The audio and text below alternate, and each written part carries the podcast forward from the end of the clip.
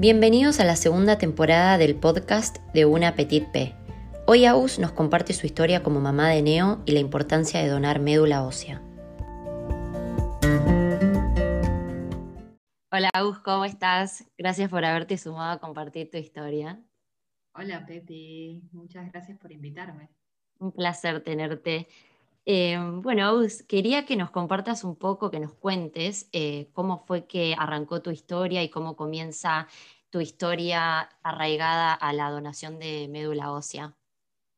Em, bueno, voy a tratar de ser lo más eh, resumida posible, pero esto empezó en el 2017. yo estaba embarazada de mi primera hija pero bueno, ya en el embarazo, eh, mediados del embarazo, a mitad del embarazo más o menos, eh, empecé a tener complicaciones en el embarazo, eh, mi hija no crecía lo que se esperaba que creciera, entonces bueno, empezamos ya desde la semana 30 más o menos a hacernos un montón de estudios, un montón de ecografías súper seguidas para, para ver qué, qué, era lo que se veía porque en su momento como lo más importante era que el embarazo continúe y la bebé siga en la panza lo más posible eh, para que siga creciendo por este tema de que no, no, tenga que nacer prematura, ¿no? Em, bueno, la cuestión es que terminamos llegando eh, en diciembre de 2017, 37 semanas, eh, me tienen que hacer como una cesárea de urgencia, porque ya no quedaba líquido amniótico, qué sé yo, entonces bueno, nace Cata, eh, para sorpresa de muchos de los presentes que estábamos ahí, eh, tenía como unas complicaciones mucho más fuertes que las que se veía por ahí en la panza, de muchas suposiciones que, se había hecho en las ecografías, eh, la mayoría no las tenía, pero sí había nacido como muy pálida, medio pálida, como para decirlo de alguna manera, pero bastante pálida, eh, tenía muy bajos los niveles de, hematocritos. Eh, la tuvieron que reanimar durante varias horas eh, y hacerle transfusiones. Y a partir de ahí, bueno, empezaron a hacer un montón de estudios. la realidad es que Cata no se sabía cuánto tiempo podía vivir bajo esas circunstancias eh, ya que no generaba, su médula no estaba generando eh, glóbulos rojos, ni blancos, ni nada. Eh, entonces también lo que pasaba era que tenía infecciones muy seguido, porque no podía atacar las enfermedades por ahí estaban, que para cualquiera puede ser nada, pero para ella era un montón. y bueno, a raíz de todos estos estudios, estuvimos dos meses en NEO, después nos trasladaron a pediatría, eh, donde además también estaba todo el tema de la oxigenación de ella. Eh, dejó el respirador y qué sé yo un tiempo, pero ya cuando empezó a crecer más y a engordar y todo, bueno, tuvieron que terminar haciéndole una traqueostomía, eh, recibiendo un montón de medicamentos y mientras tanto como que se aprovechaba también ese tiempo para poder estudiarla y yo la aprovechaba, obviamente. Obvio. Eh, y, nos, disfrutábamos mucho. Eh, y a raíz de esto surgió que con un trasplante de médula había una posibilidad de que ella pueda curarse y seguir viviendo. Así fue como ustedes empezaron a estar en contacto un poco con esto y informarse un poco de qué era el trasplante de médula ósea y para ayudar a Cata y su condición que tenía en ese momento. Sí, sí, empezamos con todo esto, con esta movida, abrir como eh, mucho Facebook, mucho Instagram. en un momento me habían dicho de hacer como notas. La realidad es que lo miro para atrás y yo tendría que, me tendría que haber sumado por ahí. Eh, me hicieron una nota en La Nación, pero como no, me veían, no tenía que hablar, eh, por no estar en ningún lado, accedí. pero bueno, mirándola para atrás, por ahí tendría que haber como accedido, porque era una posibilidad muy grande, pero también me pasó que no tenía muchas fuerzas para esas cosas. Claro, eso te iba a decir, como que también, o sea, capaz es, se ve distinto hoy, pero en ese momento, o sea, hay que estar atravesando por esta situación y además tener como la energía, que seguro ganas no te faltaban de que la gente se informe de esto, pero también como uno está pendiente el día a día de su bebé y es como una carga extra que hay que ponerle al, salir a informar y como remover todo el tiempo la historia. Supongo que no debe ser nada fácil eso tampoco. No, la verdad es que no, para nada. El tema es que también, eh, como decís vos, era mucha energía y yo mi energía la dejaba ahí adentro eh, en la habitación con, con Cata. O sea, toda mi buena energía, buena onda, todo estaba ahí.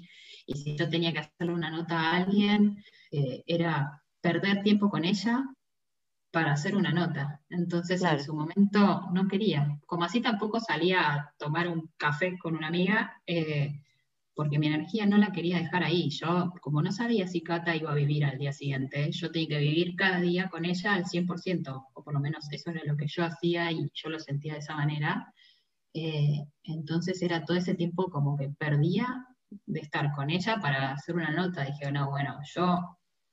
hoy necesito estar con ella porque no sabemos hasta cuándo va a poder ser que podamos compartir tiempo juntas.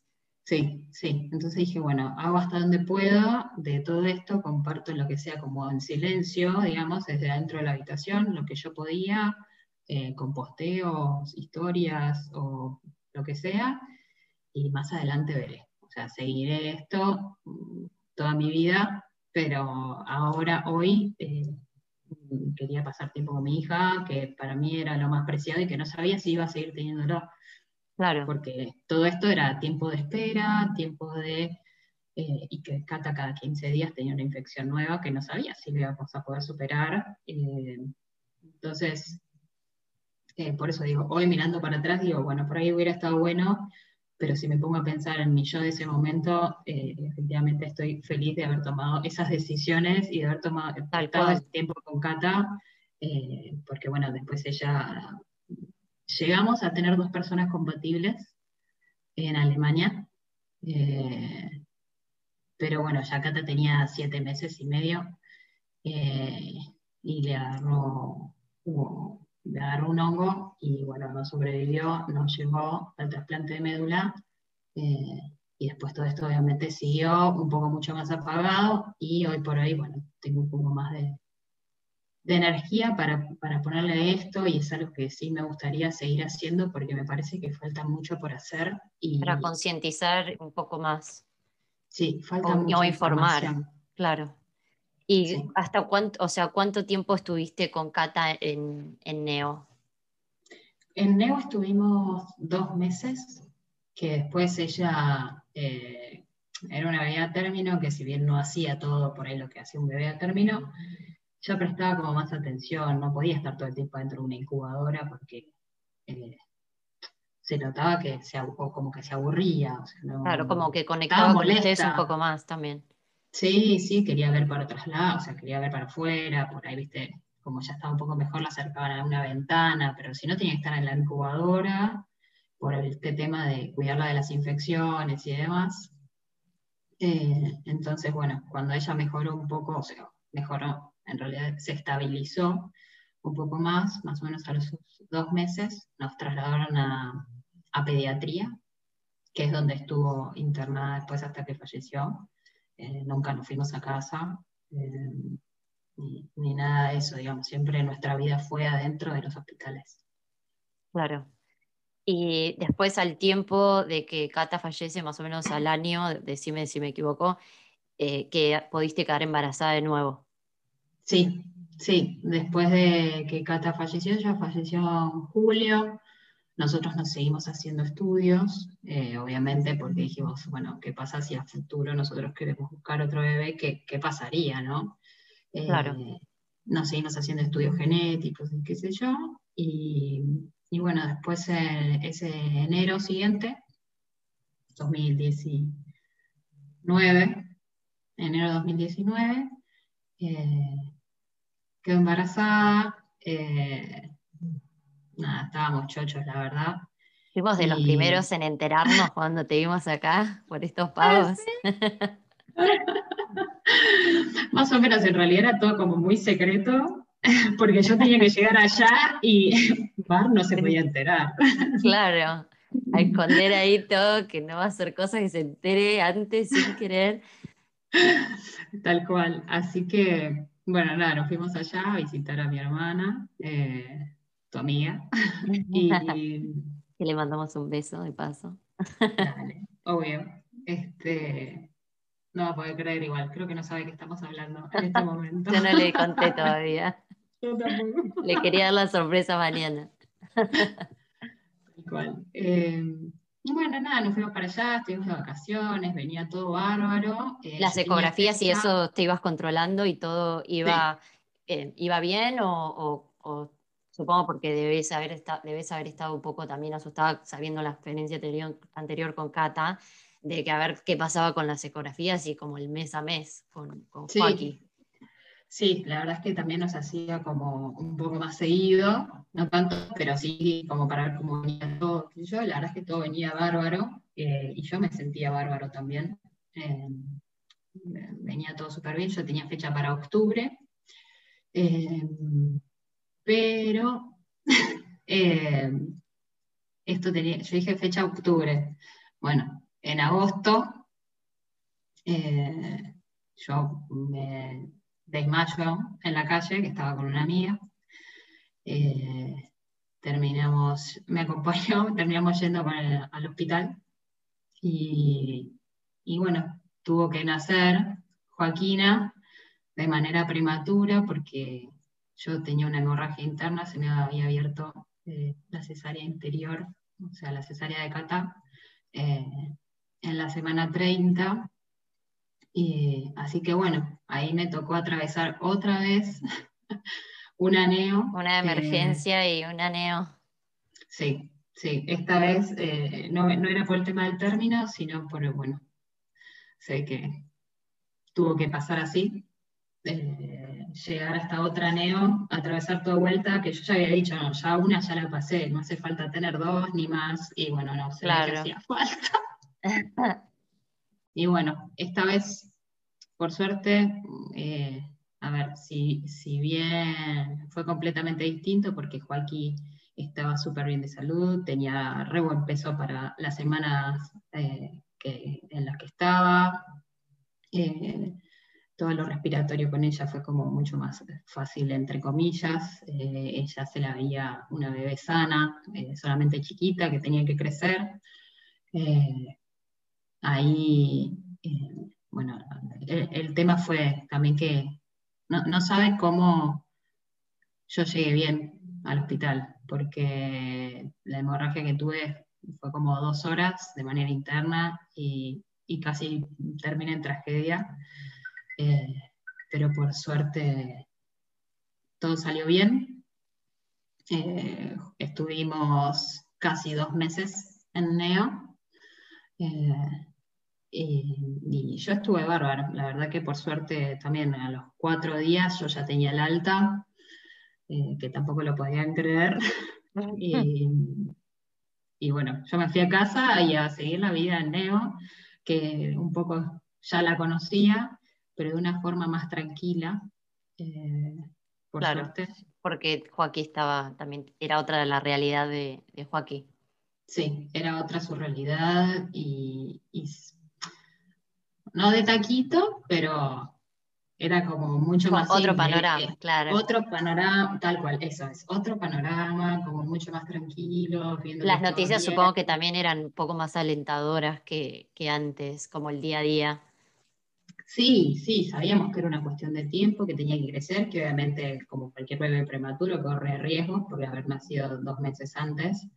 Eh, pero bueno, la verdad es que ir a verla y que se la viera tan bien y, y eh, por ahí a los, creo que fue a los cinco días ya la pude tener a UPA, eh, y para mí eso era un montón, porque yo acá Claro. recién la pude tener al mes.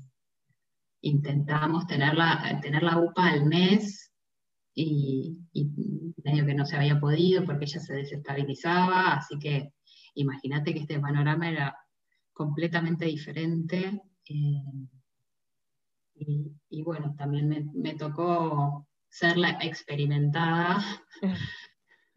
Supongo que Eh, eso ayudó un poco, o sea, a, a poder eh, ayudar a otras mamás, otros papás que estaban ahí en la NEO, eh, sabiendo vos la experiencia que ya habías tenido, que si obviamente uno no es experto en el tema por haber pasado una vez ahí, pero también era como poder ayudar a otros y, poder guiar a otros que estaban ahí por primera vez.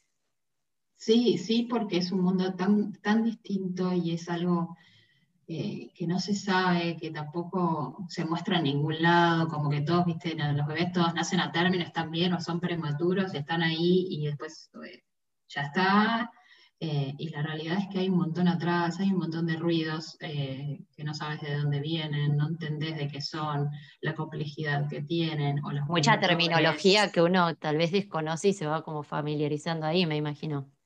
Sí, sí, sí, la verdad es que entras y es como un cachetazo decir tipo, ¿qué es, esto? ¿Qué es este mundo que nadie habla?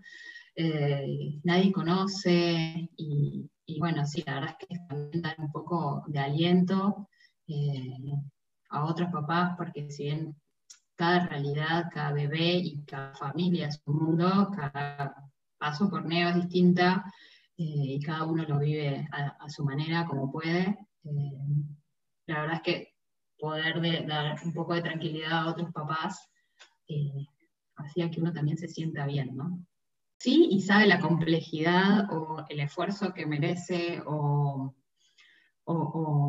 como toda la energía que se pone ahí adentro y, los términos con los que estás hablando. Por ahí uno se pone a hablar con una persona que, nunca pasó por ahí y hay términos que sentís que los tenés que estar traduciendo. Claro, sí, sí, sí. En cambio, con una persona que, está ahí con vos, con otros papás, con otras mamás, dentro del lactario, eh, es una charla tan fluida y, y, tan de acompañar y de estar y de escuchar al otro si tiene un mal día, eh, si tiene un buen día, si mejora, si dio un pasito para atrás, como saber exactamente más o menos de qué se trata todo eso, ¿no? Que por ahí uno afuera, uno dice, bueno, engordó 50 gramos. Si yo te digo, vos engordó 50 gramos, decís, no es nada, y 50 gramos en la neo es un montón es un montón, es un logro enorme, 50 gramos es como, qué bien, se festeja, y se festeja. En cambio, por ahí, y por ahí son estas sutilezas, eh, no porque por ahí el otro no te sepa escuchar, pero sino que es una llegada diferente. Sí, me imagino que tampoco es falta de voluntad ni nada de eso, sino que simplemente, creo que como, como casi todo en la vida, por más que uno acompañe, es distinto cuando uno lo habla con otro que realmente puso el cuerpo ahí o está poniendo el cuerpo y sabe lo que es vivirlo y atravesarlo. Sí, sí, sí, sí. sí y, a, través de, estas experiencias que vos tuviste en Neo fue que te abriste una cuenta en Instagram para, para poder colaborar con aquellos padres que lo, estén necesitando. Sí, yo, mm, eh, la cuenta en Instagram surgió porque, eh, un poco por esto, ¿no? Como ¿Cómo puede ser que uno caiga ahí y no tengas absolutamente idea de nada? Pero de nada, de nada. Entonces dije, bueno, me parece que por ahí está bueno, un poco por mí, por, contar y, tratar de desglosar un poco de mi historia, y un poco también de, lo pensaba por el otro, ¿no? Que por ahí me lea alguien que, que no pasó por un aneo y que entiende un poco eh, de ese mundo, entonces si te toca pasarlo en un futuro o si conoces a alguien que lo está pasando, por ahí puedes abordar eh, las charlas desde otro lado o, sabiendo un poquito eh, de qué se trata. Claro, y cómo se vive. Sí, cómo se vive, de qué se trata, por qué es tan importante, porque uno por ahí dice, no sé, o tratás de acompañar, querés hablar desde desde el amor, desde querer acompañar, qué sé yo, y a veces uno no es lo que necesita que esté alguien atrás todo el día, tipo, ¿qué necesitas? ¿Querés que te vaya a ver? ¿Necesitas que te lleve algo? Por ahí lo que uno necesita del otro lado es, que, te escuchen o, recibir cariño o un gesto o algo que, a ver, y esto, digo, para mí creo que es muy personal de cada papá también que pasa por la NEO, eh, y si quiere recibir visitas, si tiene la energía para hacerlo. No todas las situaciones son iguales. Yo, por ejemplo, con Cata, yo decía, tipo, ni vengas porque no voy a salir. O sea, yo voy a estar adentro todo el día y no me, tipo, por favor, no me preguntes más porque no te quiero decir que no tantas veces. No es de mala. Claro, no, te pone también en una situación un poco incómoda. Nada cediendo por, por la insistencia porque entendía que, que, lo hacían desde el amor y desde querer estar, pero por otro lado uno dice, tengo que estar entendiendo a todo el mundo, o sea, necesito que alguien por favor trate de escucharme y entender un poco esto. El caso de Joaquín fue distinto, sí, igual me la pasaba ahí adentro porque me parecía eh, lo mejor, eh, también para la lactancia y todo, eh, pero era distinto, o sea, yo podía salir y tomarme un café media hora que sabía que iba a estar todo bien en general, digamos, o sea, con, con Cata yo eso no lo tenía. Claro. Entonces, por eso digo, por ahí es muy particular de cada uno y del caso de cada uno que esté paseando con su bebé. Eh, pero, pero bueno, un poco por eso surgió el Instagram y ahora lo que quiero como, o, lo que me gustaría es darle un giro para estar realmente ahí eh, de manera, ¿no? un poco por mi experiencia en realidad de, de, haber estado ahí, para que la otra persona sienta como la libertad de poder hablar todo esto sabiendo que del otro lado hay alguien que entiende la situación, eh, que sabe las cosas que pueden pasar ahí adentro. Eh, a ver, hay mil cosas que también pueden pasar que yo no las conozco, ¿no? Bueno, tratar de crear ese, espacio para que otros papás también se puedan expresar y tener un lugar en donde poder hablar eh, con alguien que, que, pueda estar en tema, que pueda empatizar desde otro lado y escucharlos desde otro lado y, más allá de mis historias que yo pasé, o sea, no solamente por mis historias, que por ahí, seguramente por ahí algún posteo que me surja, eh, pero creo que eso también le va a dar el pie a otros, a otros papás y a otras mamás para, para poder expresarse y hablar y sentirse acompañado. Sí, que supongo que también eso cumple un poco la función que quizá a vos también te pasó, de como también poder sanar un poco la historia compartiéndola. O sea, cuando cada uno se siente en el momento de hacerlo, quizás algunos no sienten mm. nunca tampoco de hacerlo, pero creo que eso está bueno, abrir la historia para poder sanarla también. Sí, exacto. Sí, y me parece que, está bueno que se pueda hablar eh, para quien crea que lo necesita, ¿no? Eh, desde otro lado, no, o sea, no, Ahora después uno si quiere o prefiere ir al psicólogo, o, a ver, esto es desde otro lado, completamente. Es desde, realmente desde el corazón, desde... Desde un acompañamiento como de alguien que pasó la experiencia con, como con la intención de simplemente acompañar y hacer conocer que esta realidad existe, o sea, que, que no la sepamos o que muchas veces la pasemos por alto porque no nos pega de cerca, hay mucha gente pasándola, más de lo que tal vez imaginamos. Sí, sí, es que cuando me, pasó que cuando estás ahí adentro te das cuenta que es como lo más normal. O sea, casi que lo, es de las cosas más normales que te pueden pasar, pasar por la neo. Puede ser que estés una semana, puede ser que estés dos meses, puede ser que estés un montón, puede ser que tu hijo esté bien y te que crecer, puede ser que tu hijo de repente venga todo bien y, fallezca. O sea, es un mundo completamente, eh, un abanico enorme eh, y que la verdad es que a mí me sirvió mucho tener el apoyo de otros papás en ese momento.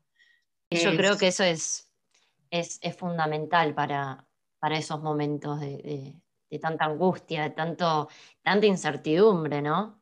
Sí, y, también es muy importante pararse la situación de, de, decir, no sé, ah, bueno, yo pasé por Neo una semana, por ahí lo mío no fue tan fuerte, y yo digo, no, no, a ver, cada uno le pesa la cruz que lleva, no importa cuánto tiempo estés ahí adentro, no tenés a tu bebé ni con vos ni en tu casa. Te tenés que ir al sanatorio sin tu bebé. Todo el resto, no importa, el dolor es enorme igual. Sí, es injuzgable eh, a quién le duele más y a quién le puede doler menos, o porque una historia podría ser más importante que la otra, cuando en realidad, o sea, nada, es un dolor enorme. Sí, es un dolor enorme para cualquier caso. Digo, a ver, me pasó eh, desde Cata que por ahí me decían, ay, yo te vengo con estos problemas que son tan pagos que ya sé que va a estar bien y no sé qué, y vos estás con esto, con lo de Cata, que es todo mucho más fuerte. Y, yo le decía, a ver, es tu dolor. O sea, cada uno tiene su dolor y lo atraviesa como puede. Eh, y no porque tu hijo vaya a estar bien y se puede ir de acá y por ahí la mía no, eh, eso hace que vos no puedas hablar conmigo y poder expresar lo que te pasa. O sea, lo tuve siempre muy en claro y me parece súper importante porque para cada uno le va a doler un montón igual, no importa eh, si sea que tiene la bilirrubina alta y tiene la lámpara violeta dos días y se va a su casa, que si está dos meses internado. Seguramente las complejidades eh, hay de las más variadas. Para cada uno la cruz le pesa de igual manera. Claro, como te decía antes, injuzgable. Sí, sí, es injuzgable. La verdad que sí, y, y que el otro también se sienta como, no en esa situación de, no, bueno, como ella pasó por algo peor, no, eh, no le hablo porque no da, lo mío es una pavada. No, no, a ver, o sea, vos no estás bien porque tu bebé no está bien, obviamente, o sea, que vas a estar pésimo y te va a doler un montón, no importa cuán pequeño sea. O sea, cualquier hijo puede tener fiebre y una mamá va a estar llorando. Claro. Eh, y, hay que entender que, cada uno atraviesa su dolor como, como mejor puede. Y, la idea también un poco de, este Instagram es eso, tratar de llevar cada situación de la mejor manera posible. Eh, que la gente sepa que cuentan con este espacio también de contención. Sí, sí, me encantaría, la verdad, poder, poder ser esa persona de, confidencia, de, saber que, estoy acá, que, me pueden hablar, o que se quieran descargar, o que me quieran decir, a mí me pasó esto, esto y esto, eh, vos cómo lo atravesaste, qué te ayudó a, seguir adelante, o en esta situación, qué es lo que más te, impulsó a seguir, qué era lo que te daba energías, no sé, por ahí ¿viste? me dice, no sé, ya no sé qué más hacer, lloro por todos lados, no sé. Bueno, a ver eh, qué le pasa a cada uno, abarcar cada situación, tratar de acompañar de la mejor manera para que toda esa transición eh, se pueda llevar de la mejor manera posible, ¿no? A pesar del dolor tan grande. Tal cual. Eh, ¿y, cuál es el Instagram donde la gente puede no solo conocer tu historia, eh, estar en contacto con vos y, también, no sé, recomendarle tu Instagram a alguien que crea que lo, lo está necesitando? Eh, el Instagram es mamá de neo, eh, cada palabra con un puntito, es mamá.de.neo. Perfecto. Y ahí te contactan para, para compartir sus experiencias o, saber de, de, vos, de tu historia. Bueno, y de Joaquín, que es enorme. Joaquín, más linda. Sí, sí, sí, sí, sí, que puedan pasar, que, que lean. Eh, y que compartan con, quien quiera, con quien quieran y con quienes crean que, le va a venir bien. Me parece que es como eh, súper importante y también un poco, eh, aunque no pasen por esa situación o no conozcan a nadie, me parece que está bueno eh, saber que existe, ¿no? y cómo poder hacer un poco mejor a otras personas. Exactamente. Bueno, te agradezco de nuevo por, haberte sumado y haber estado abierta a compartir tu historia, eh, que me parece de súper inspiración y fundamental que otras personas los conozcan y que a través de, del dolor que les tocó atravesar a ustedes, poder ayudar a, a más personas y que, como vos decías, que lo atraviesen de la mejor manera posible y y orientar a quienes lo necesiten desde, tu lugar y también nada, visibilizar esto de la donación de médula ósea que a veces eh, se sabe tan poco y, que puede ayudar muchísimo y, me parece que está bueno que como hacer correr la voz. Sí, me parece espectacular, la verdad, que este, este espacio que vos generás también, porque les permite a otras personas que esta información les llegue, ¿no? Que por ahí, si no, mm, seguimos sin divulgarlo y por ahí nos llega de todos lados, así que está buenísimo. Gracias de nuevo por haberme invitado. Un placer. Eh, y bueno, cualquier cosa, ya saben, me pueden preguntar lo que quieran o, comentarme lo que quieran. Estoy abierta a recibir lo que necesiten. Lo que sea. Buenísimo. Bueno, Agus, mil, mil gracias de nuevo. Te mando un saludo grande a vos, a Joaquín, obvio, y a Juan también. Gracias, Pepi.